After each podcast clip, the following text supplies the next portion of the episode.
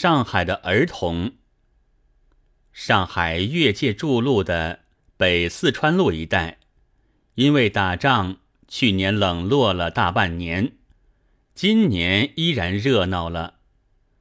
店铺从法租界搬回，电影院早经开始，公园左近也常见携手同行的爱侣，这是去年夏天所没有的。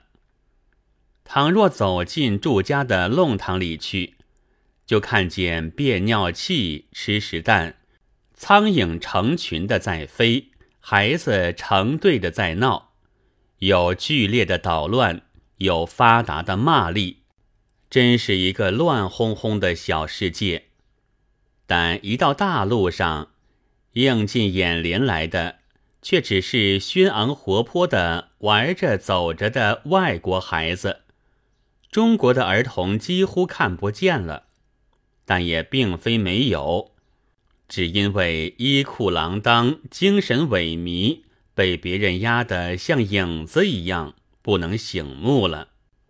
中国中流的家庭教孩子大抵只有两种法：其一是任其跋扈，一点也不管，骂人固可，打人亦无不可。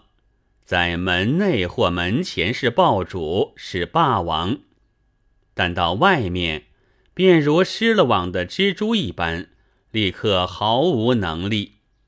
其二，是终日给以冷遇或呵斥，甚而至于打扑，使他未喜退缩，仿佛一个奴才，一个傀儡。然而父母却美其名曰听话。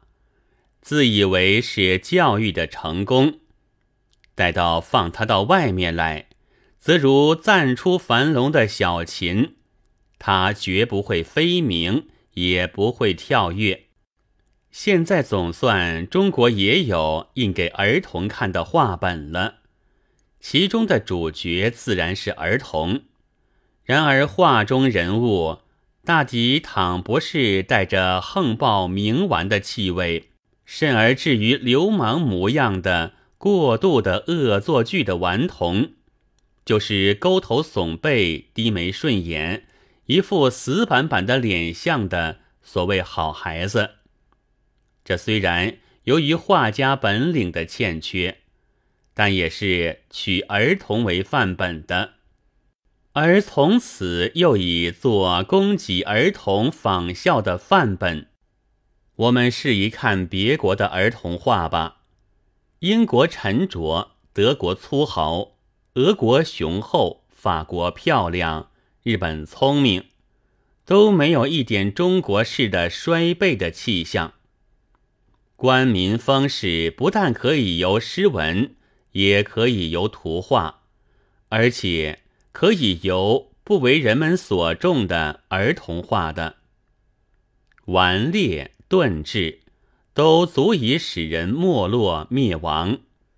童年的情形便是将来的命运。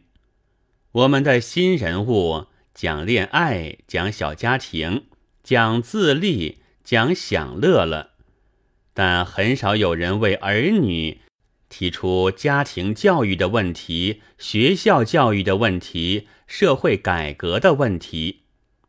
先前的人只知道为儿孙做马牛，固然是错误的，但只顾现在不想将来，任儿孙做马牛，却不能不说是一个更大的错误。